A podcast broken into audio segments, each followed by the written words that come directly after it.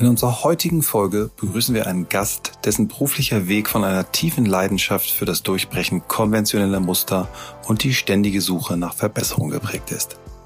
Dieser Weg begann in jungen Jahren, als er mit 15 sein Zuhause verließ, um seine Ausbildung zu beginnen. Parallel dazu arbeitete er in der Gastronomie, um seinen Lebensunterhalt zu verbessern. Seine Nächte verbrachte er hinter dem DJ-Pult, wo Musik mehr als nur ein Hobby war. Es war der Beginn eines kreativen Unternehmertums. Von der Gastronomie ging es weiter in der IT-Branche, wo er die Rolle des IT-Chefs einer Werbeagentur übernahm. Es war eine Zeit großer beruflicher Veränderung, die ihn schließlich zur Gründung seines eigenen Unternehmens inspirierte. Die Geburt seines ersten Kindes fiel zusammen mit der Gründung von Solution Bar, einem Vorläufer dessen, was später Nextwork heißen sollte. Einem Unternehmen, das sich auf IT, Compliance und Nachhaltigkeitsberatung spezialisiert hat. Ein Burnout und ein Hörsturz zwangen ihn zu einer tiefgreifenden Neuorientierung, die nicht nur sein Geschäftsmodell, sondern auch seine persönliche Sichtweise auf Erfolg und Gesundheit veränderte. Er verabschiedete sich von Kunden, die nicht bereit waren, diesen neuen Weg mitzugehen, und er legte den Grundstein für eine neue Art von Unternehmen. Als die Welt von der Corona-Pandemie getroffen wurde, passte er sich erneut an, verschob persönliche Pläne und konzentrierte sich auf die Stärkung seines Unternehmens. In dieser Zeit entstand auch Alice und Bob Coffee, eine nachhaltige Kaffeemarke. Als Mitglied von Entrepreneurs Organization, kurz IO, und als Mentor setzte er sich für Nachhaltigkeit und eine menschenzentrierte Arbeitskultur ein. Das wird auch durch die B Corp-Zertifizierung seines Unternehmens unterstrichen. In mehr als 400 Folgen haben wir uns mit über 500 Menschen darüber unterhalten, was sich für sie geändert hat und was sich weiter ändern muss. Wir sind uns ganz sicher, dass es gerade jetzt wichtig ist, denn die Idee von New Work wurde während einer echten Krise entwickelt. Wie erschließen sich Unternehmer die Idee von New Work und wie gehen sie mit den Herausforderungen unserer Zeit um? Wir suchen nach Methoden, Vorbildern, Erfahrungen, Tools und Ideen, die uns dem Kern von New Work näher bringen. Darüber hinaus beschäftigt uns von Anfang an die Frage, ob wirklich alle Menschen das finden und leben können, was sie im Innersten wirklich, wirklich wollen. Ihr seid bei On the Way to New Work heute mit Marco Peters.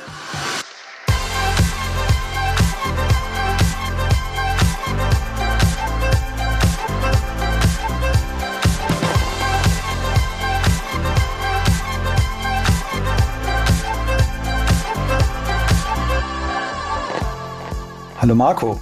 Hi Michael. Ähm, ich bin total froh, dass wir endlich im Podcast zusammensitzen. Wir kennen uns ja jetzt schon eine Weile.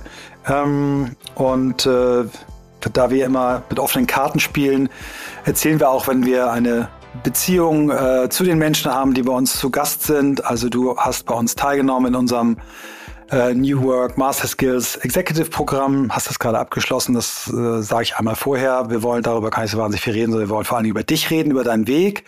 Und du bist nicht hier, weil du daran teilgenommen hast, sondern weil ich dich in dem Rahmen dieses Programmes kennengelernt habe, immer besser kennengelernt habe und weil ich einfach deinen Weg deine Haltung, deine Attitude und das, was du so machst, äh, so spannend finde, ähm, dass ich gesagt habe, Mensch, komm doch mal zu unserem Podcast. Und du hast Ja gesagt. Ja, vielen Dank. Ähm, du kennst die erste Frage und ähm, ich habe Teile davon, äh, ja, die an, äh, Teile der möglichen Antwort ja in den letzten, im letzten Jahr von dir auch schon gehört. Bin aber ganz gespannt, was du selber so als äh, als deine Milestones oder deine Turning Points siehst. Und deswegen starten wir mit der Frage aller Fragen. Wie bist du der Mensch geworden, der du heute bist? Ja, ich kenne den Podcast schon eine ganze Weile. Ich kenne auch die Frage schon eine ganze Weile. Und ich habe jetzt auch ein paar Podcasts gehört, wo es darum ging, äh, ich bereite mich nicht vor, vor diese Frage. Und das habe ich auch nicht gemacht. Ich wollte einfach mal das Gefühl jetzt haben, was antworte ich denn, wenn du fragst? Ähm, meine Antwort ist wahrscheinlich relativ tief. Ähm, was mir als erstes jetzt in den Sinn kommt, ist, wir, ich erwähne jetzt auch kurz das, das Programm. Wir hatten nämlich bei dem New Work Master Skills ein Bühnentraining mit Michael Wanke. Und ich muss sagen, das erste, was ich da, was mir da eingefallen ist, ist eben nicht das zu machen, was ich kenne. Ich stehe eigentlich auf der Bühne, seit ich denken kann, in welcher Form auch immer. Ähm, ich stehe auf der Bühne und bin relativ sicher ähm, und habe mir eigentlich gedacht, okay, das wäre ja geil, wenn ich jetzt mal meine meine beste Präsentation zeige und mir da total die Lorbeeren hole. Und das und mir ist dann am Abend äh, war ich noch mit einem anderen Kandidaten essen und habe dann irgendwie so laut gedacht und mir ist dann im Satz noch eingefallen, ja, oder ich mache einfach mal was raus aus der Komfortzone, was ganz anderes. Ähm, und was mir da eingefallen ist, und das habe ich gleich an dem Abend auch mit ihm geteilt, ist, ich bin ja bei EO, bei der Entrepreneurs Organization. Ähm, und da gibt es ja viele tolle Formate, unter anderem die Lifeline. Ähm, ich komme gleich zurück auf die Frage, aber. Na, die Lifeline ist ja ein, schön, ist ja ein schönes Format für die Frage, ne? Also von daher. Da steckt sehr viel drin. Und ähm, ich bin dann am nächsten Morgen dann zum Michael gegangen und habe ihm gesagt, also ich entweder ich mache meine, meine Keynote und schaue mal, was ich für ein Feedback bekomme, oder ich probiere mal was Neues. Äh, ich stelle mich jetzt auf die Bühne und erzähle meine Lifeline. Lifeline bedeutet, ähm, und das habe ich auch dann gemacht, ich habe mich hingestellt und habe erstmal erklärt, was ist die Lifeline bei IO. Ähm, letztendlich ist es ein Koordinatensystem, YX, Zeit in Alter, in Jahren, wie alt, in welchem Alter was passiert ist, angefangen bei der Geburt bis hin zu heute. So, das, das heißt, man gibt in jedem Lebensjahr, äh, gibt man sich auf der Achse von 0 bis 10 oder von 0 bis minus 10, gibt man sich einen Wert, wo habe ich mich befunden in, in der Zeit und was, wie habe ich mich gefühlt, war ich gut drauf, war ich schlecht drauf, äh, von Highlights bis zu Lowlights. Und dann erkläre ich, immer wenn ich so meine Lifeline präsentiere, hole ich mir erstmal aus und erzähle, ja, bei den Lifelines, da habe ich schon viele gesehen. Ja. Und äh, es gibt so ein, vielleicht so einen Durchschnitt, bedeutet, da erzählt jemand von seiner Kindheit, ist Elternhaus groß geworden, Schule gegangen, Abitur gemacht, Studium und so weiter. Und äh, dann entsteht halt so eine, so eine Linie, die mal ein bisschen höher über der Null ist, äh, manchmal bei der Null ist, manchmal auch unter der Null ist, je nachdem, was in den Jahren Schlimmes oder Gutes passiert ist. Und dann entsteht eine, eine Lifeline, die ja eigentlich das Leben ganz gut abbildet, was man da so gelebt hat. In dem Moment zeige ich dann immer meine Lifeline. Meine Lifeline sieht natürlich, deswegen habe ich etwas ausgeholt, etwas anders aus. Ähm, das heißt bei EO, man soll sich auch nicht so lange bei der Kindheit aufhalten. Ähm, das geht bei mir gar nicht, ähm, weil das Wort Eltern zum Beispiel kenne ich gar nicht. Ja, das heißt, ich habe in den ersten sieben Jahren bei mir in der Lifeline habe ich ähm, eine Chaoswolke gezeichnet. Das heißt, so wie ein Wollknoll, wo ich gar nicht sicher bin, ist jetzt ganz oben, unten, in der Mitte. Und, äh, und so fühle ich mich auch, ähm, wenn ich an meine Kindheit denke. Da ist alles drin, auch Liebe, ja, aber ich keine Eltern. Ich hatte keinen Vater. Den habe ich erst mit sieben mal kurz kennengelernt. Dann war er wieder weg. Ähm, ist ein Moment in meiner Lifeline, in der ich immer weinen muss. Das schaffe ich gerade ohne. Ähm, und auf der anderen Seite habe ich natürlich auch mütterlicherseits eine Familie gehabt, die vielleicht auch ein bisschen schwierig war, wo ich auch bis heute manche Dinge nicht weiß, die gut oder schlecht waren, bis hin zu den Kriegsjahren und was man da so alles mitschleppt in den Familien. Was ich aber sagen kann, ist, ähm, ich bin bei meiner Mutter mit meinen beiden kleinen Brüdern und mit meiner großen Schwester aufgewachsen und ja, und Beide ähm, Brüder sowie meine Schwester sind jeweils von einem anderen Vater. Ja, das heißt, das war schon ein bisschen anders als normal. Wenn man uns aber fragt, für uns war das normal. Ja, für uns war das normal. Ähm, für uns war auch normal, dass wir eine Mutter hatten, die, die weitaus überfordert war und wo wir auch schon sehr früh auch ja, mithelfen mussten, Dinge machen mussten, die vielleicht äh, nicht in eine Kindheit gehören. Ähm, meine Schwester ist ein bisschen älter, meine Brüder sind ein bisschen jünger, ich bin so in der Mitte, ähm, war aber relativ schnell so der Ersatzvater. Und ähm, meine Schwester war relativ schnell sogar die Ersatzmutter, weil meine und unsere Mutter war, wie gesagt, schon sehr früh mit den Kindern ein bisschen überfordert, äh, was heißt ein bisschen deutlich überfordert und es gab mal mehr, mal weniger Support und so weiter. Und Warum hole ich so aus? Weil das fällt mir auch jetzt wieder als erstes ein, was wahrscheinlich eine gute Antwort auf die Frage ist. Ähm, weil das ist eigentlich die Basis, wie ich ticke, wie ich wie, man, wie mein Bauch tickt, wie ich fühle. Ähm, und ich habe nämlich eine Eigenschaft von meiner Mutter übernommen, die ich ja, seit ein paar Jahren versuche loszuwerden. Ich arbeite immer noch dran, jeden Tag. Und das ist eigentlich eine Eigenschaft, die vielleicht erstmal hilfreich ist, wenn man in Not ist und wenn man ähm, in schwierigen Situationen ist. Und das ist nämlich, dass man eigentlich alles schaffen kann, dass man ähm, oder aus der Ich-Perspektive, ich kann alles schaffen, mich macht gar nichts fertig, also äh, geht nicht, gibt's nicht und solche Sprüche. Aber auch, ich brauche keine Hilfe. Ich schaffe das alleine. Und das äh, hat mich in den, in den ersten Jahren der Jugend, in den Jahren des Erwachsenwerdens ähm, und später auch noch total verfolgt. Ähm, verfolgt im Sinne von, ich kann eigentlich alles, äh, hat viele Vorteile. Ja? Also ich falle nicht um und wenn, dann stehe ich sofort wieder auf. Ähm, und mich kann aber auch nichts irgendwie fertig machen. Mich kann nichts schockieren, weil ich finde immer einen Ausweg. Ich finde immer eine Lösung. Und das habe ich wohl auch ausgestrahlt und das bringt mich eigentlich äh, dazu, auch jetzt darüber zu sprechen, dass ich nicht wirklich ein Helfersyndrom hatte, aber ich habe durch meine Art Probleme angezogen, die eine Lösung brauchten. Lass es mich mal so ausdrücken.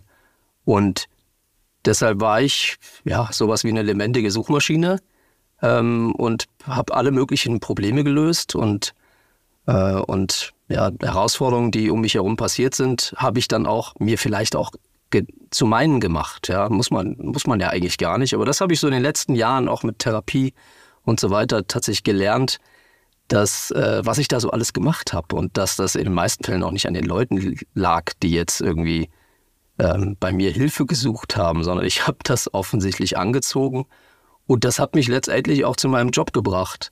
Und äh, der Job eben Probleme zu lösen, ähm, und sei es IT-Probleme oder heute eben andere, das, das steckt tief in mir. Ähm, aber was neu ist, äh, unter anderem mit eurem Programm, ähm, dass ich das so ein bisschen loswerden möchte und jetzt wirklich auch ähm, nach Hilfe rufen kann. Das ist relativ neu für mich und ihr merkt, du merkst jetzt gerade auch schon, dass ich schon fast Schwierigkeiten habe, das auszusprechen. Habe ich, glaube ich, noch nie so gemacht. Ähm, aber das, ähm, das alles, ähm, mal die Kurzfassung, ist, glaube ich, die Antwort auf die Frage fürs Erste. Wow. Vielen Dank.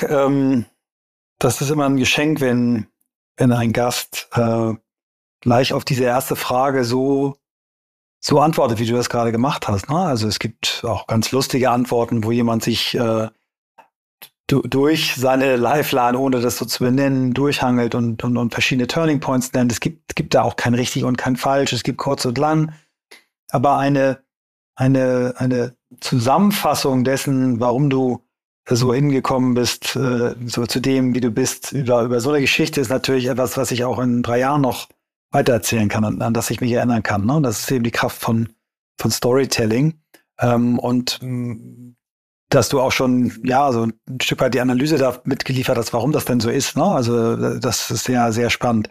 Lass uns mal zurückgehen, wenn man, wenn man so groß wird, ähm, wie, wie, wie war das dann in der Schule? Wie war das da auch schon so, dass du gesagt hast, ich muss das hier alles alleine schaffen und mir kann keiner helfen, weil kein Vater da war, der vielleicht mal Nachhilfe gemacht hat, weil keine Mutter da war, die irgendwie ein Auge frei hatte? Ist das, äh, führ uns mal ruhig ein bisschen durch diese, sagen wir mal, Schule, Ausbildung und dann, dann in den Job und ins Unternehmertum, was das mit dir in diesen Phasen gemacht hat.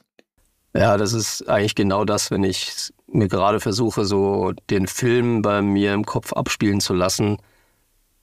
Natürlich wir Kinder, und da zähle ich mir eben meine Geschwister auch mit, wir haben uns immer irgendwie supported und äh, wir waren aber jeder für sich erstmal auf sich alleine gestellt.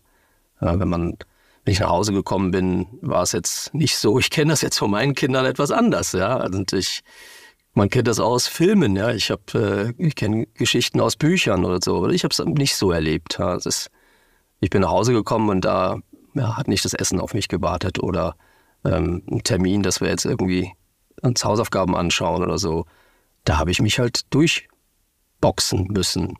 Und hinzu kommt noch, dass ähm, wir in einer, ja, in einer Straße, nenne ich es mal, in einer Gegend groß geworden sind, die jetzt nicht ja, so toll war, dass auch die Umgebung vielleicht ähm, mir geholfen hätte, sondern ich musste tatsächlich äh, für mich jeden Tag die Entscheidung äh, treffen, gehe ich jetzt den dunklen Weg oder gehe ich den Weg und schaffe das irgendwie. Und ich kann dir gar nicht genau sagen, warum und wie das passiert ist, aber ich habe zu keinem Zeitpunkt in Erwägung gezogen, das zu tun, was alle unsere Nachbarskinder gemacht haben. Und damit alle meine ich alle. Wir waren bestimmt 20 verschiedene Kinder in ähnlichen Alter. Die sind alle extrem abgestürzt mit allem, was dazugehört, in diesen Jahren 15, 16, 17, 18. Ähm, und ich nicht. Und meine Brüder nicht und äh, unsere Schwester auch nicht. Hm. Wow. Ähm, du bist äh, nach der Schule ja gleich in, in, in eine Berufsausbildung gegangen. Ne? Erzähl mal, was hast du gelernt? Nochmal genau. Was war, was war das?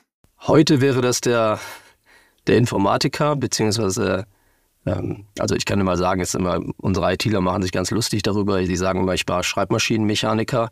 Der Beruf hieß Büroinformationselektroniker. Viel Elektronik dabei, ähm, ein Jahr mit den Elektrikern auf der Berufsschule gewesen.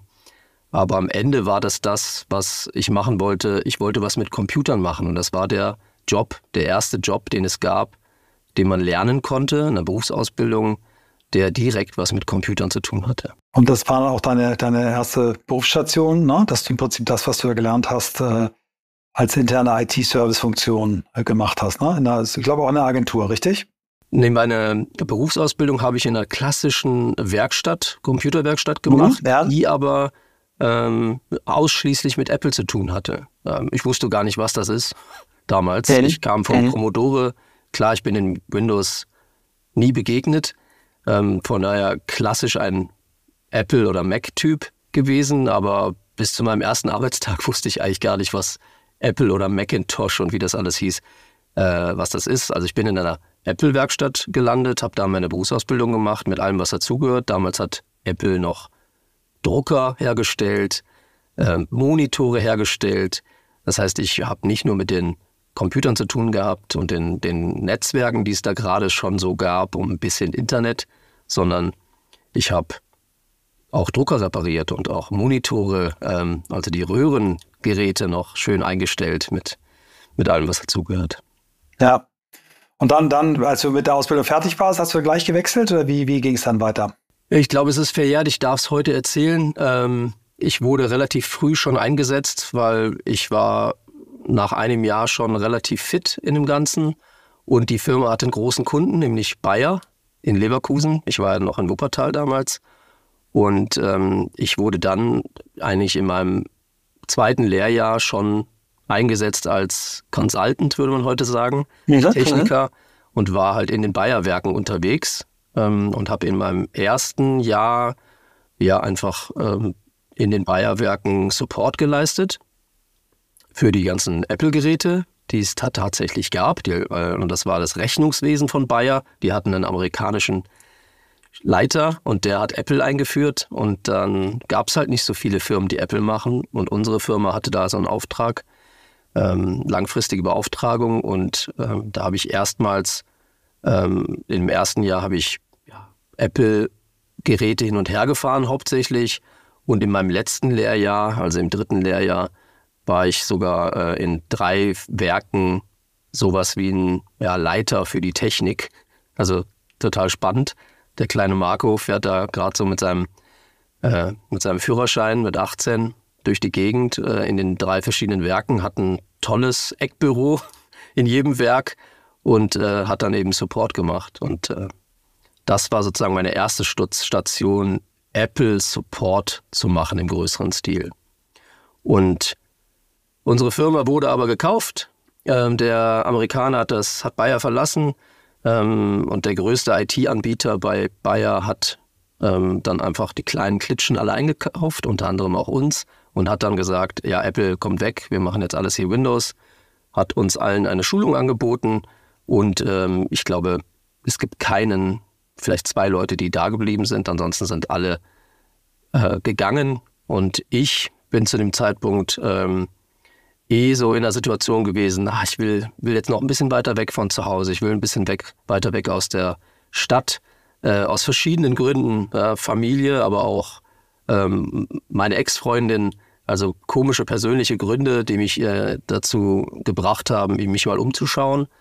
Äh, muss dazu sagen, mein, mein Vater, den ich ja dann mit 14 kennengelernt habe, den habe ich seitdem immer mal wieder besucht in Bayern.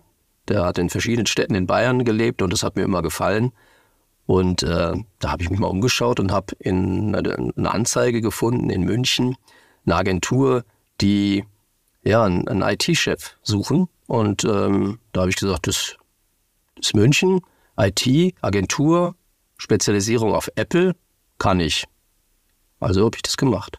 Und hier kommt die Werbung. Gleich geht's weiter mit On the Way to New Work. Bleibt dran. Unser Werbepartner diese Woche ist niemand Geringeres als Sage. Für Sage durfte ich auch schon mal auf der Bühne stehen. Ein spannendes Unternehmen, solltet ihr euch eh mal anschauen. Aber hier geht's um eine wirklich spannende Studie, die Sage rausgebracht hat, nämlich die HR-Trends, also quasi die Zukunft des Personalwesens, der Personalarbeit, also alles, was man für HR in Zukunft wissen sollte.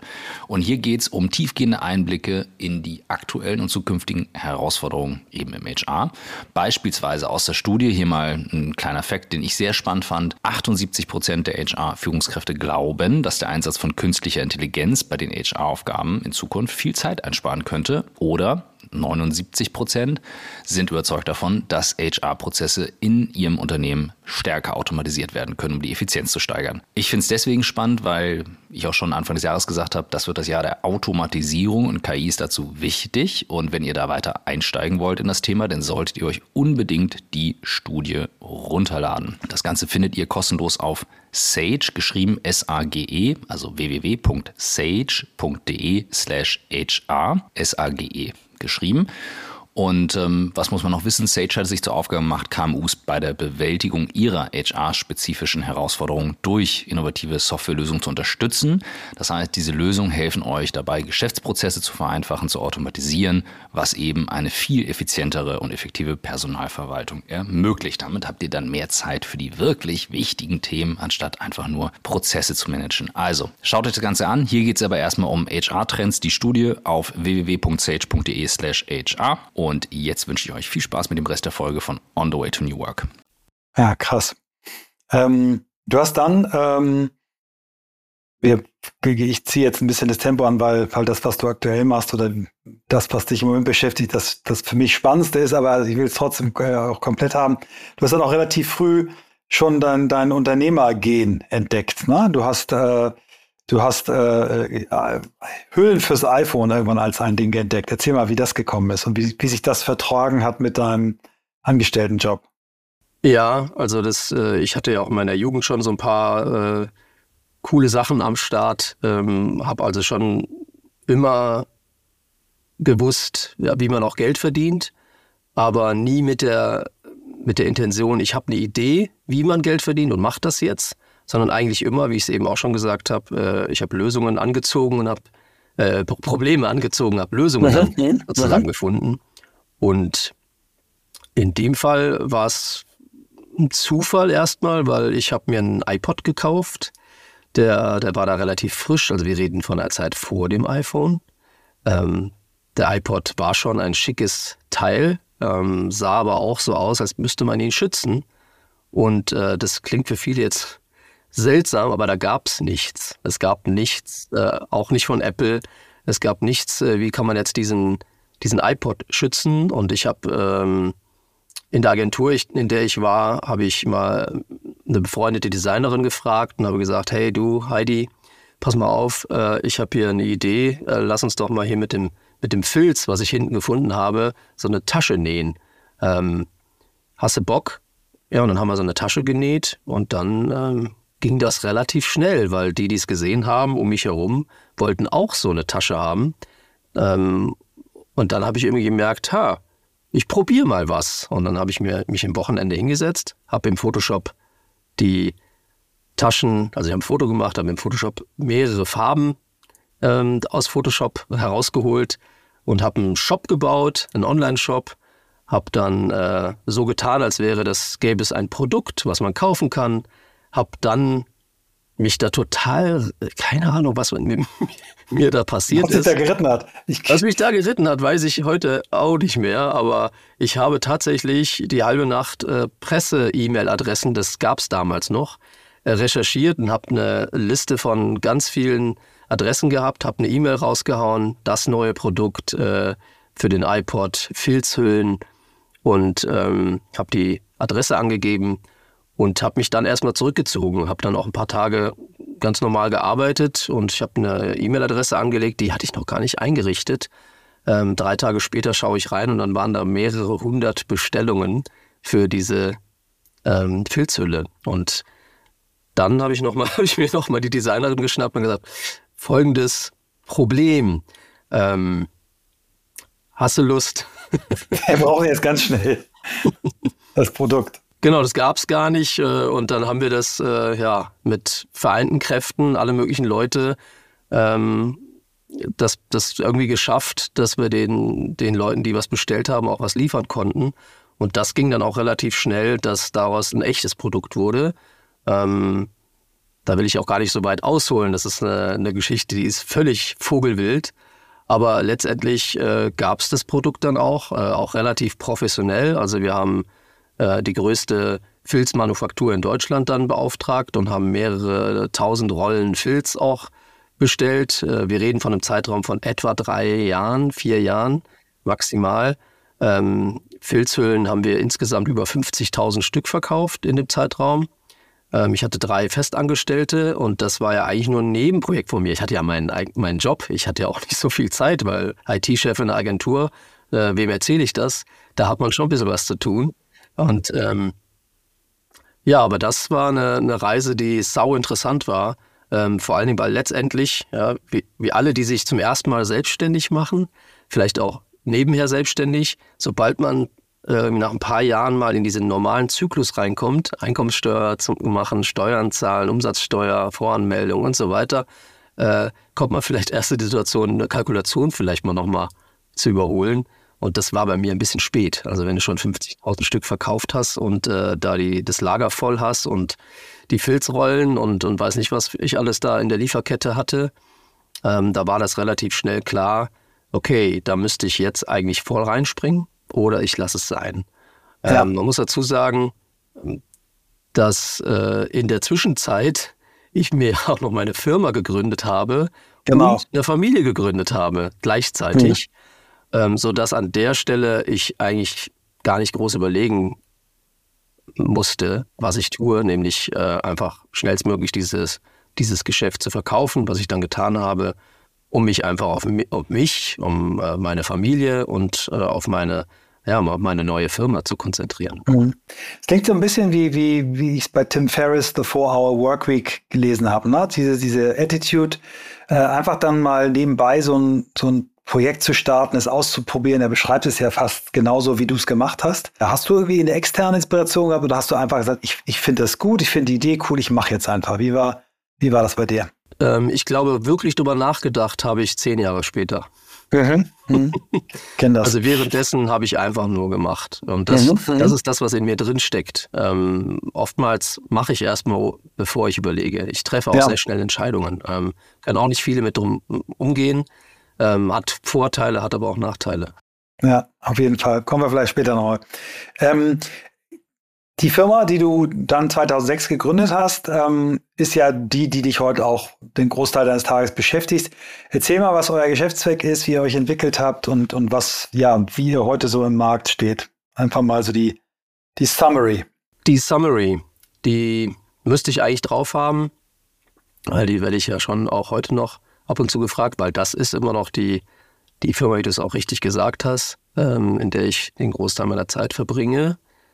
Und man muss dazu sagen, die Firma ist, äh, da steckt sehr viel auch Marco drin. Ja, ähm, das erkläre ich auch Leuten, die bei uns anfangen, die sich bei uns bewerben. Ähm, den erzähle ich auch letztendlich, diese Firma bin groß, zum großen Teil ich. Ähm, das meine ich nicht so, um zu sagen, äh, dass ich irgendwie ja, hier dran klebe und äh, man nicht ohne mich kann. Nein, um Gottes Willen. Aber was ich damit meine ist, die Firma heute ist eine ganz andere als am, an, in den ersten Jahren. Die Firma nach fünf Jahren ist eine ganz andere als im ersten Jahr.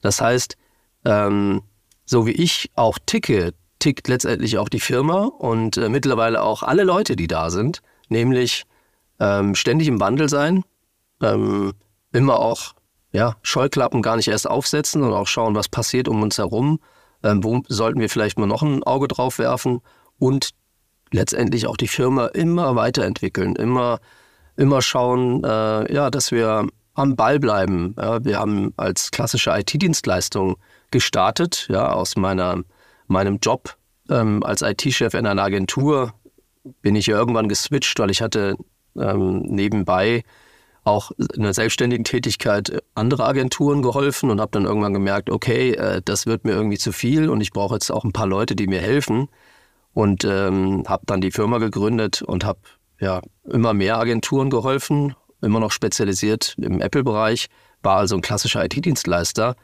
Aber das hat sich dann mit der Zeit gewandelt, weil ich in der Rolle des IT-Chefs ähm, auch wieder Probleme angezogen habe, nämlich, hey, du machst doch hier äh, IT, wir haben hier was mit Datenschutz, wir haben hier was mit einem Versicherungsvertrag, da stellen die IT-Fragen. Wir haben hier was mit Compliance, äh, jetzt kommen noch irgendwie Gesetzestexte, kannst du dir das mal anschauen? Und so ist es eigentlich entstanden, dass ähm, so alle drei, vier, fünf Jahre sich das Unternehmen fast neu, ähm, neu erfunden hat, wie man immer so schön sagt. Das trifft für uns auf jeden Fall zu. Ähm, das trifft auch für die Leute zu, die das mögen. Das sage ich auch sozusagen als ja, als Argument für Leute, die sich jetzt auch bei uns bewerben, ähm, erkläre ich denen das genau so. Wenn du einen Job suchst, der, ja, der stetig ist, der eigentlich ja, immer in den nächsten paar Jahren klar gefestigt in dem äh, Arbeitsablauf und auch dem Themengebiet, dann bist du hier falsch, weil das, was wir heute machen, kann ich dir nicht versprechen, dass wir es in drei Jahren noch machen. Ähm, mhm, mhm. und, ähm, das beschreibt es am besten. Was wir heute machen, ist letztendlich eine Kombination aus dem, wie wir gestartet sind. Das heißt, die gute Nachricht ist, wir haben nie, und ich sage jetzt schon wir, weil ich bin schon lange nicht mehr alleine und treffe auch nicht mehr alleine Entscheidungen. Ähm, das heißt, wir haben nie ähm, das sein gelassen, was wir gemacht haben, sondern wir haben immer äh, aufgestockt. Das heißt, wir mhm. machen auch heute noch klassischen IT, IT-Beratung und IT-Support für Agenturen im Apple-Bereich aber haben da allein im IT-Bereich schon über Apple hinaus jetzt das ganze Thema IT bis hin zu IT-Sicherheit. Parallel dazu in dem Compliance-Bereich, der dann entstanden ist, mit eben Nicht-IT-Lern, machen wir Dinge, die wir ja kennengelernt haben, wo wir Lösungen gefunden haben für Probleme, die an uns herangetragen wurden. Mhm. Zertifizierung im Bereich TISAX, Zertifizierung im Bereich ISO, welche auch immer. Mhm. Ähm, und jetzt seit ein paar Jahren äh, kam immer mehr dazu, ja, nicht nur Zertifizierungen, sondern auch ähm, Assessments in jeglicher Form im Bereich Nachhaltigkeit. Ja, und, mhm. Mhm. und, das sind jetzt aktuell, äh, ist das von uns sozusagen, sind das die drei Bereiche, die wir, ähm, die wir bedienen können, wo wir uns auskennen. Ähm, aber wie gesagt, wo, wo stehen wir in drei Jahren? Da kommen bestimmt noch ein paar Sachen dazu. Werbung. Dein Cloud-Account wurde deaktiviert. Bitte neu anmelden. So oder so ähnlich könnte eine Mail bei dir im Postfach heißen, aber hinter der Webseite, hinter dem Formular steckt kein Tool, sondern ein Phishing-Angriff. Betrüger kommen so an die sensiblen Daten deiner Company und unser Partner SoSafe hilft dir dabei, um das menschliche Sicherheitsrisiko bei Cyberattacken zu minimieren. In den letzten drei Jahren hat nämlich jedes zweite Unternehmen einen erfolgreichen Cyberangriff erlebt und Firmen investieren zwar Zeit und Ressourcen in Firewall und Technik, aber 85% aller Datenschutzvorfälle sind tatsächlich auf den Faktor Mensch zurückzuführen. Und SoSafe hilft durch verhaltenswissenschaftlich fundierten E-Learning, Gamification, intelligenten Angriffssimulationen, Risikoanalysen und Auswertungen dabei eine Human Firewall in deinem Unternehmen aufzubauen. Wenn ihr es testen wollt, auf sosafe.de/slash omr könnt ihr euch kostenlos für eine eigene individualisierte Phishing-Simulation anmelden. Also einfach mal testen, wie eure Klickrate im Unternehmen wäre auf solche Mails. Bisherige Unternehmen hatten da zum Beispiel 30 Prozent. Ihr könnt gucken, ob euer Unternehmen über- oder unterbietet. Alle Infos auf sosafe.de/slash omr. Werbung Ende. Mich würde mal, also erstmal, ich habe äh, jetzt dann auch in der Vorbereitung mal die, die Kundenliste angeguckt und auch hier nochmal, ähm, was ich natürlich vorher wusste, aber ähm, immer um das volle Bild zu zeigen, die von mir mitgegründete Agentur Think arbeitet ja auch mit euch zusammen und auch eine ganze Reihe weiterer namhafter Agenturen ähm, aus unserem äh, größeren Netzwerk, aber viele, die ich auch persönlich kenne. Und, ähm, ist, ist der Agentur als Kunde etwas, was du sagst, das ist was ganz Spezielles, da muss man ganz besonders mit umgehen? Ähm, oder woher kommt, ich meine, du kommst daher, aber warum bist du auch so, so eng an, dem, an der Branche geblieben? Liegt das an der, an der, an der Apple-Leidenschaft, die die Agenturen mit dir teilen, oder was ist so der Grund dafür? Ähm, ich habe mich mal der Agenturversteher genannt. Und ja, ein deutliches Ja. Ähm, mit Kreativen zu arbeiten ist was ganz anderes als jetzt in, im Umfeld, in dem wir genauso mittlerweile unterwegs sind. Das heißt, wir haben auch mit Ingenieurbüros zu tun, wir haben mit Konzernen zu tun in jeglicher Größenordnung, mit all den Themen, die die da so haben.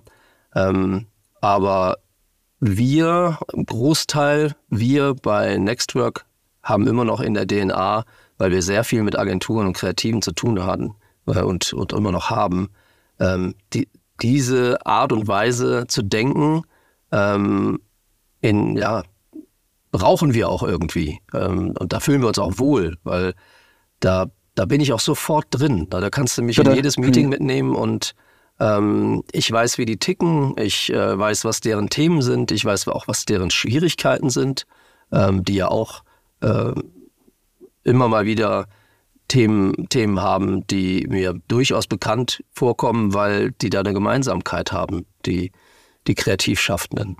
Also aus meiner Sicht bin ich ja nun aus dem operativen Geschäft schon ein paar Jahre raus, aber was, was ich so mir vorstelle, auch im Vergleich zu einigen anderen Branchen, dadurch, dass wir extrem große Datenmengen bewegen, extrem viele Partner haben, äh, die uns bei der Erstellung der Produkte helfen, ähm, sind wir, glaube ich, was IT-Sicherheit angeht, auch ja, besonders aufgefordert, gut hinzugucken. Wir sind aber relativ kleine Firmen, die dann aber mit sehr großen Firmen zusammenarbeiten. Ne? Unsere Automobilindustrie hat ganz hohe Anforderungen an Sicherheit. Äh, ist Sicherheit, äh, wo du sagst, das ist ein Thema, was, was, was, was ihr gut könnt und was, wo, wo du auch selber äh, sehr Wert drauf legst? Ist das eines, wo du sagst, ja, das müsst ihr euch als Agentur angucken? Sicherheit im Allgemeinen sowieso, weil letztendlich ist das auch äh, das Kernthema, was mich ja heute hauptsächlich beschäftigt, nach, nach äh, Nachhaltigkeit. Ja. ja. das heißt, ein Unternehmen, was äh, sich nachhaltig aufstellen ähm, möchte, ähm, kommt an Sicherheit gar nicht vorbei. An Sicherheit in jeglicher Richtung. Also zum einen sind es äh, vielleicht Zertifizierungen, aber Zertifizierungen sind, sind nicht das Interessante, sondern tatsächlich das, was am Ende wirklich passiert, ist etwas sicherer, ist etwas sicherer in, den Prozessen, äh, fühlt man sich damit besser und gut, äh, kennt man sich damit besser aus, indem man weiß, wie der Prozess ist, damit er eben sicher ist, in jeglicher Form. Äh, da spielen Datenschutzsachen eine, eine Rolle, aber auch natürlich Vertraulichkeitsthemen. Und Vertraulichkeit ist für mich persönlich auch als Mensch eines der wichtigsten Dinge. Und äh, deshalb habe ich wahrscheinlich auch so, so Berührungspunkte, die, die, die mir einfach so von der Natur gegeben ähm, mich anziehen, was was Thema Sicherheit angeht, auch jetzt in Form von Zertifizierungen. Und deshalb äh, passt das eigentlich ganz gut zusammen, dass wir für Kreative ähm, mit dem ganzen, mit der ganzen DNA, was, was Vertraulichkeit angeht, hier auch eine Lösung finden können, die jetzt auch in meisten Fällen nicht äh, streng nach Vorschrift ist oder knallhart nach Katalog ist, wie ich immer so schön sage, sondern dass wir einfach äh, vor allen Dingen mit den Kreativen auch in der Lage sind, andere Wege gehen zu können. Ja? Und ähm, nicht unbedingt knallhart nach Katalog, sondern es auch mal anders zu machen. Wir haben uns ja gemeinsam auch in unserem Programm, aber du natürlich auch jobmäßig äh, sehr äh, mit, den, mit den dramatischen Veränderungen, die wir in den letzten 18 Monaten durch das Thema generative AI äh, sehen, beschäftigt. Inwieweit siehst du ähm, missbrauchte künstliche Intelligenz als einen Treiber für dieses Thema Sicherheit? Siehst du da Bedrohungen auf uns zukommen? Sagst du, das wird alles noch wichtiger, noch komplizierter, noch äh, erfordert noch mehr Aufwand? Wie, wie ist da deine Perspektive? Ohne jetzt den Teufel an die Wand zu malen. Ja. Es wundert uns tatsächlich mittlerweile in den meisten Fällen. Ähm, ich bin auch nicht mehr operativ tätig, aber ich tausche mich immer aus mit den Leuten. Und äh, was, was meine ich mit, es wundert uns? Es wundert uns, dass die meisten Unternehmen, die wir kennenlernen, dass die überhaupt noch da sind. Ähm, weil in den meisten Fällen ist vor allem die, die Infrastruktur in jeglicher Form, äh, unter anderem vor allen Dingen IT, ähm, wirklich ein Kartenhaus, was zusammenfallen kann. Und ähm, wir bieten ja. Weil immer noch Keller-IT und, und wenig Cloud oder, oder was sind so die Gründe, dass es Kartenhäuser sind? Ja, beides, beides. Heißt nicht, dass wenn du jetzt nur auf Cloud gehst, dass dann irgendwie alles sicher ist. Das ist natürlich der bessere Weg, weil da hast du viele Dinge, um die du dich ja gar nicht mehr kümmern kannst, aber auch nicht musst, die dann entsprechende Sicherheitsnetze schon haben. Aber in den meisten Fällen ist ja in irgendeiner Form eine Kombination da, weil letztendlich gibt es immer noch Büros, es gibt immer noch Angriffsflächen, äh, sprich übers Internet. Äh, es gibt äh, Geräte, die in den ähm, im Büros stehen, genutzt werden, die Zugriff aufs Internet haben. Und ähm, es ist ein, relativ einfach. Das bieten wir ja auch als Service an, ne? dass wir einen Schwachstellen-Scan machen. Und es gab noch nie einen Schwachstellen-Scan, der, der letztendlich äh, grüne Lampen rauswirft und sagt, hey, cool, mhm. solltet ihr öfter machen ähm, und ihr macht anscheinend alles richtig. Ja, ähm, und wir kennen das ja selber auch als ob ich jetzt als Privatmensch oder auch als äh, in meinem Job E-Mails empfange, irgendwelche Scams oder irgendwelche Phishing-Versuche. Ähm, es ist halt immer mehr die Möglichkeit, und deswegen antworte ich gleich auf deine Frage, ähm, was Automatisierung und künstliche Intelligenz im, als ja, in der bösen Welt benutzt werden kann, wird ja noch viel einfacher werden. Ja, da sind wir ja noch überall in den Kinderschuhen, nicht nur in den Dingen, die gut sind, sondern auch in den Dingen, die nicht so gut sind. Und wenn ich mir dann anhöre, äh, was, was da zum Teil immer noch los ist, dass selbst mit den, mit den aktuellen äh, Technologien die Unternehmen wirklich angreifbar sind, relativ einfach. Ähm, und da passiert ja immer mal wieder was. Wir hören ja wir hören ja gar nicht alles. Ähm, wir haben einige Kunden auf unserer Kundenliste, die ja schon was erlebt haben. Das hört man aber eigentlich nicht, was die erleben. Ja, ja. Und äh, es passiert viel mehr, als wir, als wir wissen. Und äh, es gibt aber sehr vieles, was man tun kann, ähm, dass man sich absichert. Und das wird sicherlich morgen, beziehungsweise in den nächsten Jahren, auch immer mehr ein Thema werden, weil wir müssen uns noch viel besser darauf vorbereiten, was da, was da kommen kann. Ne? Und bevor es mit der aktuellen Folge von On the Way to New Work weitergeht, möchten wir euch auf ein aktuelles Angebot von New Work Master Skills hinweisen, der Firma, die ich mit Swantje zusammen gegründet habe. Wir haben ein ganzheitliches Leadership-Training für junge Führungskräfte entwickelt, das darauf abzielt, die nächste Generation von Leadern für die Herausforderungen einer modernen Arbeitswelt zu rüsten. Das Programm beginnt mit dem Thema Selbstführung, denn wirksame Führung beginnt bei dir selbst. Wir legen den Fokus auf die Reflexion individueller Stärken und Ziele und zeigen Wege auf, wie du mit Selbst- und Stressmanagement die persönliche Widerstandsfähigkeit steigern kannst. Im Rahmen des Trainings setzen wir natürlich auch auf 1 zu 1 Führung. Wir schauen darauf, was Menschen wirklich motiviert, wie man ihre Stärken erkennt und fördert, wie man konstruktives Feedback gibt und wir vermitteln grundlegende Coaching-Skills für Führungskräfte. Führung hört aber nicht bei der individuellen Ebene auf. Ein leistungsfähiges Team zu gestalten erfordert eine starke Teamkultur und eine effektive Teamkoordination. Wir zeigen euch, wie ihr eine Umgebung schafft, in der euer Team performt, indem wir auf Aspekte wie Meeting-Effizient, Entscheidungsfindung und die Schaffung psychologischer Sicherheit eingehen. Vom 27. bis 29. Mai 2024 bieten wir dieses umfassende dreitägige Leadership-Programm in Hamburg an unserem bewährten Seminarstandort am Strand Kai 1 bei der New Work SE an. Das Programm ist auch geeignet für mehrere Teilnehmende aus einem Unternehmen, zum Beispiel für die Gründer eines Startups. Wenn ihr Fragen habt oder euch anmelden möchtet, zögert nicht, uns eine Mail zu schreiben an hello at newworkmasterskills.com oder schaut auf unserer Seite www.newworkmasterskills.com nochmal die Details an. Vielen Dank und weiter geht's mit der Folge. Ähm, lass uns mal auf, auf das Thema Nachhaltigkeit kommen, weil das ähm, aus, aus meinem Blickwinkel äh, schon ungewöhnlich ist. Das ist etwas, was ich nicht bei einer Firma wie euch vermuten würde. So wie ich dich kennengelernt habe, äh, kommt das aus, aus einer intrinsischen Motivation heraus, die du selber hast, äh, was Sinnvolles und Gutes zu tun.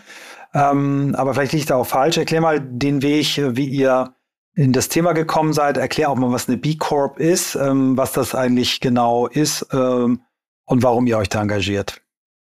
Und auch Beratung anbietet. Ja, also für mich persönlich ähm, hat die Reise eigentlich äh, auch parallel angefangen, ähm, dass man sich selber auch Gedanken macht. Ich habe mir selber Gedanken gemacht, ähm, was kann ich tun, äh, wo kann ich etwas Gutes tun. Und auch ich habe wie so viele beim Thema Nachhaltigkeit erstmal an Umwelt gedacht, erstmal an, an ähm, CO2 und ähnliches äh, und Bäume pflanzen und so weiter. Ähm, bis ich dann relativ schnell festgestellt habe, Moment, das ist ja nur ein Bruchteil, ein Bruchteil von dem, ähm, was Nachhaltigkeit bedeutet.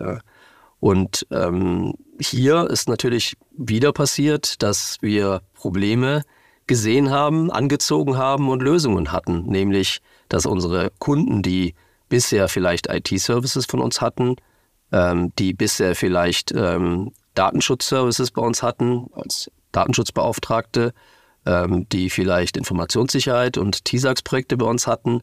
Ähm, in den meisten Fällen ist es ja so, dass die Kunden von uns etwas machen müssen, weil deren größte Kunden äh, denen etwas aufbrummen. So also wird ja oft gesagt. Äh, in den meisten Fällen ist es auch so. Das heißt, äh, ihr könnt nur noch unser Kunde sein, wenn ihr diese Zertifizierung macht. Und wie das ja bei uns so passiert ist, und das, äh, da haben wir einige Kunden auf unserer Kundenliste, die eben nicht nur einen Service bei uns haben, sondern mit denen sind wir genauso gewachsen, was unsere Geschäftsfelder angeht, ähm, die mittlerweile dann auch äh, unter anderem eben die, die Nachhaltigkeitssparte von, bei uns auch äh, als Leistung beziehen. Und das ist letztendlich passiert, indem ja auch da Fragebögen gekommen sind, die so ähnlich aussehen wie das hat doch Nextwork mal gemacht. Äh, okay. Da sprechen wir mal mit mit wem auch immer, mit Marco vielleicht und äh, zeigen mhm. dem mal, äh, das sieht doch ähnlich aus, könnt ihr das auch? Äh, das heißt, es gibt eigentlich zwei Parallelen äh, die parallel passiert sind. Einmal ich selber und auf der anderen Seite äh, haben wir den ersten Kunden geholfen, solche Assessments zu bestehen im Bereich Nachhaltigkeit.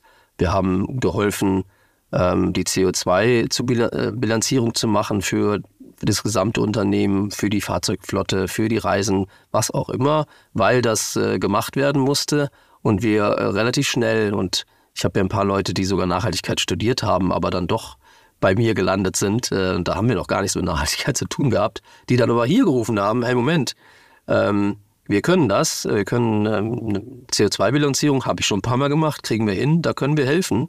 Und äh, schwupps ist eine, äh, eine Abteilung entstanden, die Nachhaltigkeit anbieten kann. Und schwupps hatten wir schon die ersten vielen großen Aufträge, die, ähm, die mittlerweile dazu geführt haben, dass das wirklich ein Geschäftsbereich ist, der der vor allen Dingen erstmal sich damit beschäftigt, ähm, dass unsere Kunden etwas machen müssen, muss ich jetzt hier auch sagen. In den meisten Fällen ist es hier auch so. Sie müssen im Bereich Nachhaltigkeit was tun, weil sie, ich sage jetzt mal, von wo auch immer gezwungen sind, ähm, da was zu tun. Das Schöne ist, seitdem wir in dem Bereich tätig sind und unter anderem auch die von dir erwähnte B Corp-Zertifizierung ähm, beraten, ähm, kommen auch Unternehmen mittlerweile, die nicht unbedingt müssen, sondern sagen, ich will das machen. Ähm, ich möchte in dem Bereich was machen. Ich stolper jetzt über B Corp. Ihr macht doch sowas. Oh, ja. ihr seid sogar selber eine B Corp. Das äh, lass uns mal sprechen. Und ich möchte gerne in dem Bereich was machen. Das scheint doch irgendwie ganz gut zu sein. Mhm. Ja, das ist was ganz Spannendes. Das passt irgendwie zu deiner, deiner Selbstbeschreibung auf, auf LinkedIn. Da schreibst du nämlich, ähm, äh, es gibt ein paar Dinge, die mich schon immer umgetrieben haben. Das eine ist, Ordnung in chaotische Strukturen zu bringen, das andere, Dinge zu verbessern und Lösungen zu finden. Den zweiten Teil hatten wir, aber dieses Ordnung in chaotische Strukturen zu bringen, das ist ja eigentlich eine ganz schöne, schöne Klammer, ne? Die, die, die für das, was, was ihr da täglich macht. Denn das ist ja sehr häufig auch, ne? Du gehst in ein Unternehmen, was vorher keine Beratung hat im IT-Bereich, weil die Leute irgendwie zusammengekauft haben, dann gesagt, okay, jetzt kriege ich nicht mehr selber hin, jetzt muss ich mir jemanden holen. Also ist das ein, eine gute Zusammenfassung? Ja, finde ich gut. Ähm, ja. Hatte ja auch, ich habe ja mal äh, zwar im Selbstverlag, aber ich habe mir hab auch das, den Wunsch verspürt, äh, vor ein paar Jahren mal ein Buch zu schreiben. Und äh, das heißt Stop Digital Chaos. Und das ja, ist natürlich das Thema unter anderem Ordnung in das digitale Leben zu bringen, weil ich einfach immer nur kopfschüttelnd da saß und sagte, hey, wie könnt ihr, wie könnt ihr mit so einem chaotischen Schreibtisch, wie könnt ihr mit so vielen ungelesenen E-Mails, überhaupt vielen E-Mails äh, umgehen? Der Kalender explodiert und da sind Notifications und sind da und ähm, und ich selber habe mir eigentlich schon relativ schnell ein System geschaffen, was das eben anders macht. Ähm, und da habe ich irgendwie gemerkt, okay, das kann ich doch auch Leuten beibringen. Und da war es wieder. Schon äh, äh, habe ich die ersten Workshops gegeben, äh, Trainings gegeben und habe den Leuten ja, geholfen, wie sie ihre Daten in den Griff kriegen, ihr Datenchaos sortieren können, ihre E-Mails ähm, in den Griff kriegen und bitte nicht in Ordner sortieren und so weiter. Ähm, ja, das beschreibt es ganz gut. Wann bist du ähm, das erste Mal äh, oder wann hast sich diese, dieses Interesse an, an einer anderen Art zu arbeiten, also dieses Thema New Work, ne? kannst du erinnern, wann, ab wann du angefangen hast, diesen Begriff äh, dir anzuschauen, ihn zu nutzen, ihn in deine, in deine Lebensrealität zu integrieren? Ist ja auch nicht erst seit einem Jahr, seit wir uns kennen, oder bist ja schon auch länger an dem Thema, ne? Das ist, ich kann mich ganz genau an den Tag erinnern. Ähm, ich bin mal umgekippt war eine Zeit lang weg und bin quasi aufgewacht und habe das Erste, was mir eingefallen ist, als ich gemerkt habe, hier stimmt was mit mir nicht und es liegt daran, wie ich lebe, wie ich arbeite, wie ich ja bestimmte Dinge in meinem Leben irgendwie angehe. Ich muss was ändern. Und ähm, zentraler Punkt war vor allem, ja, das unter einen Hut zu bekommen, auf der einen Seite die Familie zu schützen, Ernährer zu sein. Ähm, all das, was ich mir da auch, äh, ja, vielleicht auch eingebildet habe, aber äh, das habe ich mir zur Aufgabe gemacht. Und äh, das unter einen Hut zu bekommen mit einer, einer Firma, die IT-Support anbietet. Und damals war das noch äh, hauptsächlich IT-Support oder nur IT-Support. Und IT-Support kann ganz schön fies sein, äh, kann unfassbar fies sein.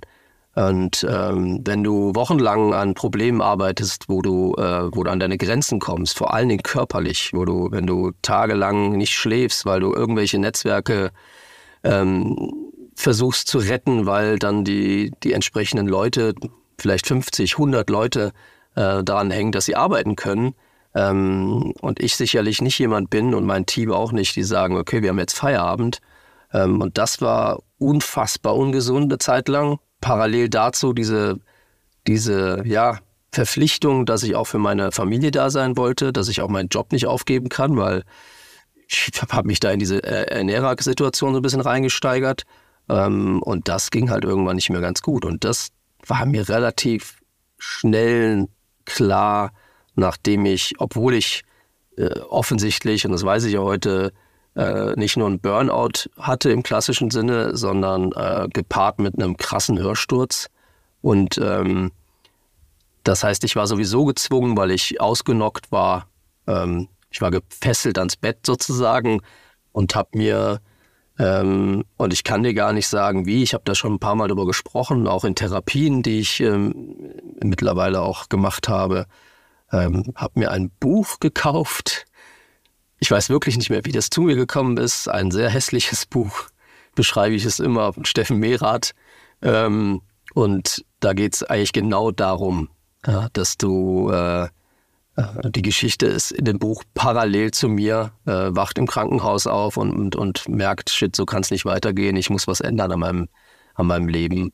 Und ähm, da hat das angefangen, dass ich, äh, dass ich auch wieder gesagt habe, ich bleib nicht liegen, sondern ich stehe auf, ähm, aber ich ändere was und ich finde einen Weg. Ich finde eine Lösung, es anders zu machen. Hm. Wir hatten ja vor vielen, vielen Folgen ähm, die Insa Klasing bei uns zu Besuch, die auch über einen Krankenhausaufenthalt. Bei ihr war es nicht, äh, nicht äh, die seelische Gesundheit, die mentale Gesundheit, sondern die körperliche. Sie hat sich zwei Arme beim Reiten gebrochen und konnte danach dann erstmal nach sechs Wochen Krankenhausaufenthalt ähm, nur zwei Stunden am Tag arbeiten, hatte aber eine Führungsfunktion mit äh, einem Unternehmen mit fast 5000 Leuten und hat dann eben auch über diese, diese neue Situation eine völlig andere Art des Arbeitens gefunden. Und jetzt der Zwei-Stunden-Chef genannt, das Autonomieprinzip. Kannst du zusammenfassen, was sich bei dir seitdem geändert hat, seit diesem Vorfall? Wie was, wie guckst du heute auf Arbeit? Wie änderst du, da, was hast du geändert? Was hast du für deine Leute geändert? Also für mich persönlich äh, hat da eine Reise angefangen, die hat bestimmt zehn Jahre gedauert. Ähm, heute weiß ich, was, was genau die Themen waren, ähm, wo ich einfach hängen geblieben bin, wo ich, ähm, wo ich einfach Schwierigkeiten hatte, die überhaupt zu erkennen. Und ich habe ja eben schon gesagt, ich habe nicht nur Probleme angezogen und wollte Lösungen anbieten, sondern ich habe mich auch immer um, ja, damals schon um meine Geschwister gekümmert. Ich habe mich um ähm, meine Freunde in der Nachbarschaft gekümmert, die abgestürzt sind. Und später dann natürlich auch um meine Kunden gekümmert, die weiß, was weiß ich für Probleme teilweise hatten, wo wahrscheinlich ein anderer Dienstleister gesagt hätte, sorry, aber mach das mal lieber mit jemand anderen. Und ähm, es gibt einen Menschen, ähm, um den habe ich mich gar nicht gekümmert, überhaupt nicht. Und ähm, den hatte ich auch gar nicht auf dem Schirm, und das war ich selber. Und ähm, das hat auch eine Weile gebraucht. Das war nicht in den ersten Wochen, äh, nachdem ich eben aufgewacht bin und gesagt habe, jetzt, jetzt ändere ich was. Das hatte ich dann noch gar nicht auf dem Schirm, sondern ich habe gesagt, so kann es nicht weitergehen. Äh, ich habe an meine Familien gedacht, ich habe wieder erstmal an alle anderen gedacht. Äh, an mich persönlich, ähm, das hat erst vor drei Jahren äh, angefangen ähm, als ich nochmal einen Burnout hatte. Und ähm, der aus einer ganz anderen Situation heraus, weil meine Firma war nicht mehr das, was, was mich damals eben so kaputt gemacht hat. Das hat eher per persönliche, private Gründe gehabt, in Kombination mit Verantwortungsgefühlen, die einfach zu viel waren. Aber was mir da geholfen hat ähm, in, der, in der Therapie, und das weiß ich erst seitdem, ähm, es gibt wirklich jemanden, der sollte an erster Stelle kommen, weil ansonsten kannst du einfach gar nichts machen. Äh, und das bist du selber. Weil wenn du dich, ja, wie, wie im Flugzeug, wenn die Maske runterkommt, was machst du zuerst? Ja, erstmal dich selber, sonst kannst du niemandem helfen. Und das ist mir jetzt so klar, aber die ersten 40 Jahre meines Lebens äh, habe ich nicht im Traum dran gedacht.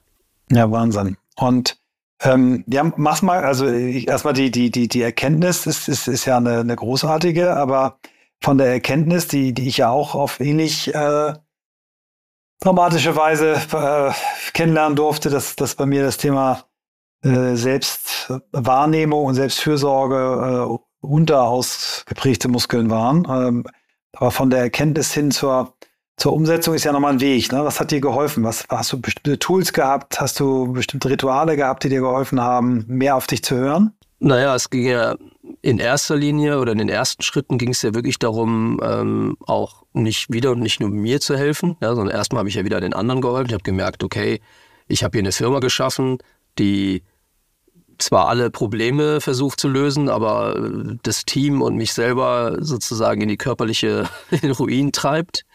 Und ähm, da, da habe ich damals tatsächlich, da war ich der Einzige, der noch Entscheidungen getroffen hat. Heute ist es ja zum Glück nicht mehr so.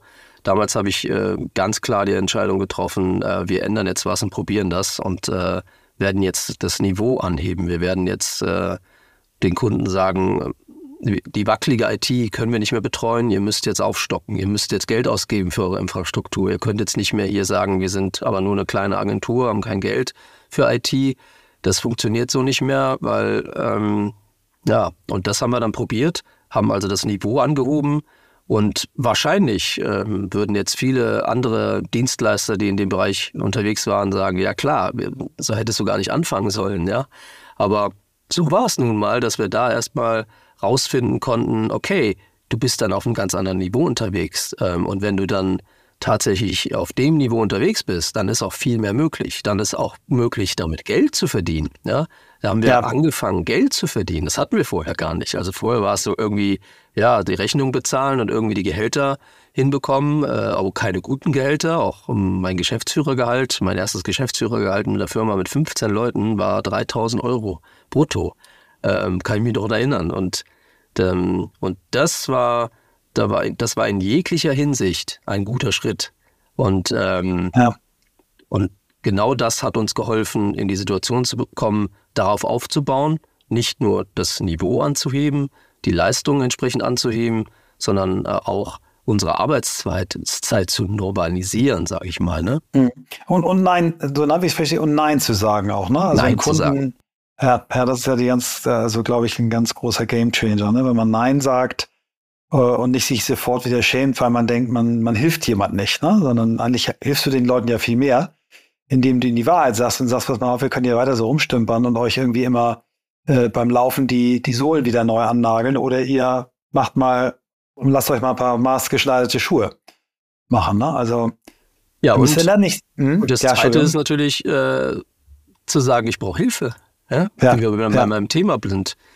Äh, an der Stelle zu sagen, okay, das müssen wir jetzt gar nicht alleine machen. Äh, wir sind auf einem anderen Niveau unterwegs. Wir können jetzt auch Profis dazu holen, äh, die auf unserem Niveau das machen, was wir nicht können. Und wir holen uns jetzt Hilfe. Das haben wir vorher nicht gemacht. typisch Marco. Ja, und mhm. das, äh, das ist heute ganz anders. Das erinnert mich, also als du vorhin ähm, erzählt hast, was das auch für ein psychischer Druck ist, ne? wenn du in, also was jetzt ich an einer Firma wird attackiert mit irgendwelchen Viren, äh, Systeme brechen zusammen und du dann wirklich ja tagelang äh, dann am System arbeitest oder irgendwelche Einführungen, Umstellungen, Softwareumstellungen und so weiter. Das erinnert mich an, äh, den du ja auch kennst, ähm, äh, äh, Tim Jesulat, der das bei, bei Think viele Jahre gemacht hat. Mhm. Und der, als ich mit dem mal an Thema Purpose gearbeitet hat, so ein bisschen seine Rolle als, der war Nationaltorwart Hockey und, und auch sehr erfolgreich in der, in der Liga, in der Bundesliga und ähm, hat seine, also seinen Job als Hockeytorwart mit dem einer IT-Service-Funktion verglichen und äh, hat äh, das Wort Last Man Standing benutzt. Ähm, und das habe ich irgendwie bei dir auch aus, das ist Last Man Standing. Und das heißt natürlich irgendwie ohne Rücksicht auf, auf Verluste, auf eigene Sachen dann, dann solche Dinge machen. Und ja, wow. Ja, ja ich habe auch immer mal wieder eine, eine Analogie gesehen in einer, ich sag jetzt mal in der Sterneküche. Ähm, da wissen wir mittlerweile auch mehr, wie es da in der Küche abgeht und was da, was da für ein Stress herrscht und was da für Arbeitszeiten sind. Und ähm, mein Bild ist dann eigentlich immer an der Stelle gewesen, damals noch unseren Kunden zu erklären, wir müssen was ändern. Ähm, stellt euch das vor, wir sind da mittendrin, der eine macht gerade am Grill Feuer und weiß nicht was, völlig wild und jetzt geht die Tür auf und ihr ruft, äh, wie lange dauert's noch? Das ist schlimmste Situation, wenn du ja. drei Tage nicht geschlafen hast, weil du ein Netzwerkproblem hast oder was auch immer, äh, du völlig kaputt bist äh, und aber du, du du hast dich so festgebissen, dass du das Problem lösen willst und du kriegst die Frage gestellt, wie lange es denn jetzt noch etwa dauert. Hm. Ja. Ähm, du hast ja kürzlich einen, einen Schritt äh, vollzogen, ähm, der ja in die eingeschlagene Richtung, glaube ich, nochmal noch mal einen Stempel gesetzt hat, denn du hast nicht nur entschieden, dass du deine CEO-Rolle anders ausfüllen willst, nämlich nicht mehr Fulltime, sondern hast es auch auf dein Profil geschrieben. Wie, wie ist die Entscheidung gekommen und wie geht's dir damit?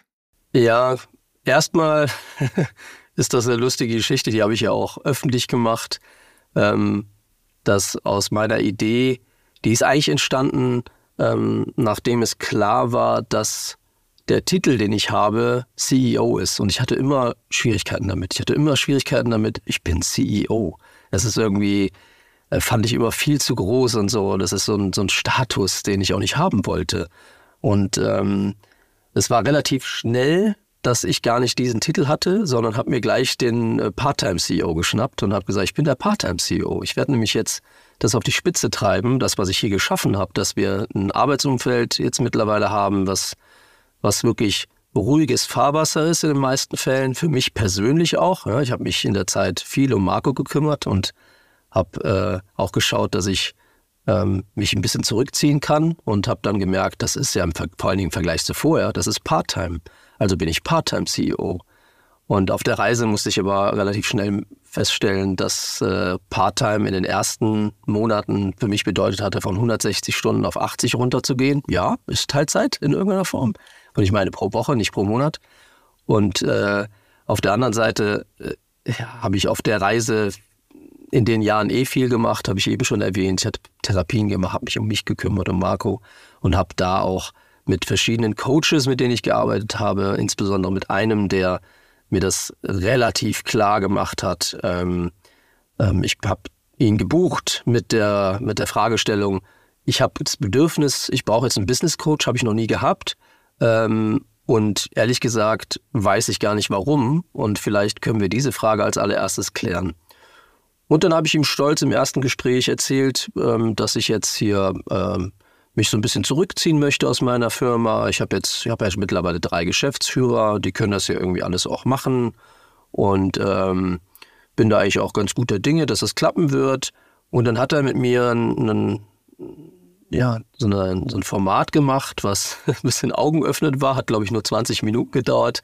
Er hat nämlich mit mir mal aufgelistet, was mache ich denn noch, was niemand anders im Unternehmen macht.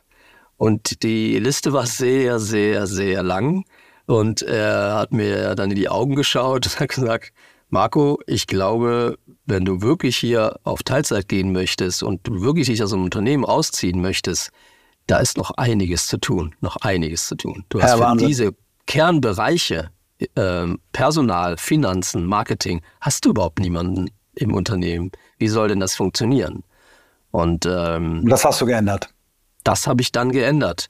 Und das war, hat ein bisschen gedauert, ja, weil ich habe mir als erstes gesagt, okay, äh, wie hat das denn in den letzten Jahren funktioniert? Ich habe mir immer, ich sage jetzt mal, bitte nicht falsch verstehen, aber eher Hiwis gesucht.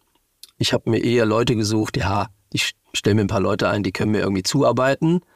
Ähm, das waren dann natürlich nicht gut bezahlte Fachleute in dem Bereich, sondern das, die haben einfach das gemacht, was ich gesagt habe. Und in den meisten Fällen konnten sie es auch nicht, äh, logischerweise. Ähm, und in dem Fall habe ich jetzt gesagt, okay, jetzt mache ich es richtig und hole mir die besten, die ich finden kann. Ich hole mir die beste Personalchefin, ich hole mir die beste Marketingchefin und ich hole mir die, die beste Finanzchefin, die alle das besser können als ich. Weil nur dann funktioniert's. Das, ähm, das habe ich mir selber einfach vorgenommen, ähm, weil ich dachte, ich stapel mal so hoch. Wenn ich irgendwo in der Mitte lande, ist vielleicht auch nicht schlecht. Ähm, aber ich habe in allen drei Bereichen das genau geschafft. Super. Marco, wenn du jetzt äh, mal nach vorne guckst, äh, du kennst die, wir sind hier echt schon wieder, das ist Wahnsinn, wie ich die Zeit immer vergesse, wir sind ja auch schon eine Stunde wieder zugange. Ähm, wo möchtest du noch hin? Nicht heute Abend, sondern so generell. Also ich, wo möchte ich noch hin? Ich möchte, und das äh, merkt man ja auch, wenn man mich so ein bisschen verfolgt, ich gehe ja relativ offen und öffentlich damit um, was mich so umtreibt. Und ähm, ich möchte, ja, ich möchte zeigen, dass vieles, was, was sich manche Unternehmen, Unternehmer, Unternehmerinnen, ähm, Teammitglieder, Menschen in Unternehmen vielleicht so vorstellen, könnte das klappen, dass vieles davon wirklich klappt. Ja, also ich will nicht sagen, ich habe alles im Griff. Ich will auch nicht sagen, ähm, alles, was ich mir jemals gewünscht habe, äh, funktioniert bei mir und meinem Unternehmen. Ähm, aber vieles funktioniert wirklich sehr gut. Und ähm, das muss man pflegen, das ist ganz klar. Man braucht die richtigen Leute dafür. Das, das Mindset muss bei allen Beteiligten stimmen. Aber ähm, es gibt so viele Dinge, die ich um mich herum sehe und das lerne ich ja auch in anderen Unternehmen. Allein durch IO lerne ich viele Unternehmen kennen, die, die echt Schwierigkeiten haben an der Stelle und wo ich zeigen kann, es geht anders. Ähm, wir haben hier das so gemacht. Wir sind nicht ein Beratungsunternehmen, die von irgendwas erzählen, was, was irgendwie vielleicht in irgendwelchen Büchern steht, sondern in den meisten Fällen, in den meisten Fällen kann ich am, am echten Leben von mir, von meiner Firma zeigen, schaut mal, äh, guckt euch da was ab. Und ähm, was möchte ich erreichen? Eigentlich genau das, dass ich dranbleibe, dass ich äh, hoffentlich andere Menschen, die in einer ähnlichen Situation sind wie ich, inspirieren kann, ähm, dass man ja auch nicht alles schaffen kann. Ja, ich schaffe auch nicht alles, weiß Gott nicht. Ähm, aber manche Dinge lösbar sind und, ähm, und gerne auch nachmachen. Ja, und das da, um jetzt nochmal, weil wir die Buchstaben IO benutzt haben, äh, ohne sie zu erklären. Es gibt viele, die äh, uns regelmäßig hören, die natürlich auch gehört haben, dass Christoph Mitglied ist, ich lange Mitglied war. Ähm, EO steht für Entrepreneurs Organization, äh, eine Organisation von Unternehmerinnen und Unternehmern, die weltweit sich ähm, zusammentun, sich austauschen. Und das, wie du es gerade beschrieben hast, ist ja genau EO, mich von der eigenen Erfahrung. heraus äh, mit den Menschen sprechen und arbeiten. Und ähm, ja, Marco, ich danke dir. Ähm, auch wenn ich jetzt ähm, schon viel Zeit mit dir verbracht habe, dich kennengelernt habe, ist das äh, nochmal ein ganz besonderes Gespräch gewesen. Das ist doch anders, als wenn man so an der Kaffeemaschine steht und so einzelne Aspekte diskutiert. Ähm, das mal so in aller Ruhe an einem Donnerstagabend zu hören, war für mich ganz, ganz toll. Ich danke dir für deine Zeit, dein Vertrauen und ähm, wünsche dir einen schönen Abend noch und äh, ein gutes Leben. Und äh, wir werden ja in Kontakt bleiben. Wir haben ja auch noch eine verrückte Sache zusammen vor, die erzählen wir jetzt noch nicht. Ähm, denn vielleicht noch als letztes, du, dass du ja jemand bist, der auch immer wieder kleine unternehmerische Ideen noch nebenbei macht. Du hast eine ganz tolle Kaffeemarke. Ähm, ich weiß von vielen unserer Hörerinnen und Hörer, dass sie gerne Kaffee trinken. Äh, wie kann man deinen Kaffee kaufen? Wo kann man den kaufen? Ähm, erstmal muss man wirklich echter Kaffeeliebhaber sein. Ja, mhm. Da kann jetzt also sehr, sehr teuer ist. Ne? Alice Bob heißt die Marke. Und, Alice, äh, Alice Bob. Bob ist eine mhm. tolle Bio-Marke ähm, mit all dem. Meine Gedanken sind dann natürlich auch drin. Ähm, habe die auch nicht alleine gegründet und wir beide äh, haben die vor allen Dingen ähm, ins Leben gerufen, damit es nicht einfach irgendein Kaffee ist, vor allen Dingen auch nicht irgendeine Kaffeemarke ist, die die daherkommt wie so alle anderen. Auch hier haben wir natürlich ein bisschen was anderes gemacht und mir persönlich war es auch wichtig, dass das, dass das ja persönlich auch rüberkommt. Alice und Bob sind äh, wie so zwei Menschen vielleicht. Ja, es wird auch bald ein Alice und Bob Café geben in München und ähm, den kann man online bestellen aktuell. Aber Voraussetzung, und das steht auch auf der Website, ist, dass man Kaffeeliebhaber ist und äh, bitte nicht diese Kaffeebohnen in einen Vollautomaten schüttet. Super. Prima. Ich freue mich irgendwann mit dir ähm, in dem Addison Bob äh, Café zu sitzen in München und äh, ja, ganz, ganz liebe Grüße und vielen Dank. Ja, danke dir und äh, mir ist gerade eingefallen, dass wir gerade einen Podcast aufgenommen haben. Das habe ich mittlerweile schon total vergessen. Das ist das schönste Kompliment, wenn du vielen das Dank. am Ende sagst. Danke.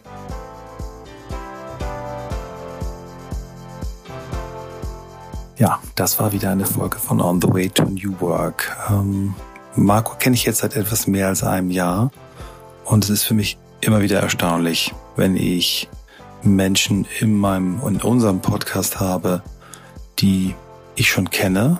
Äh, jedes Mal denke ich, naja, okay, ich kenne die ja schon, ich müsste ja eigentlich schon alles wissen. Und jedes Mal bin ich wieder überrascht, was für einen Unterschied es macht, wenn man sich auf eine Person für eine Stunde komplett einlässt und im Wesentlichen die Zeit damit verbringt, Fragen zu stellen und äh, den anderen und seine Geschichte zu verstehen. Äh, ich hoffe, die Folge hat euch so viel Spaß gemacht, wie sie mir gemacht hat. Ich hoffe, ihr bleibt uns treu. Wir freuen uns über Bewertungen auf den Plattformen.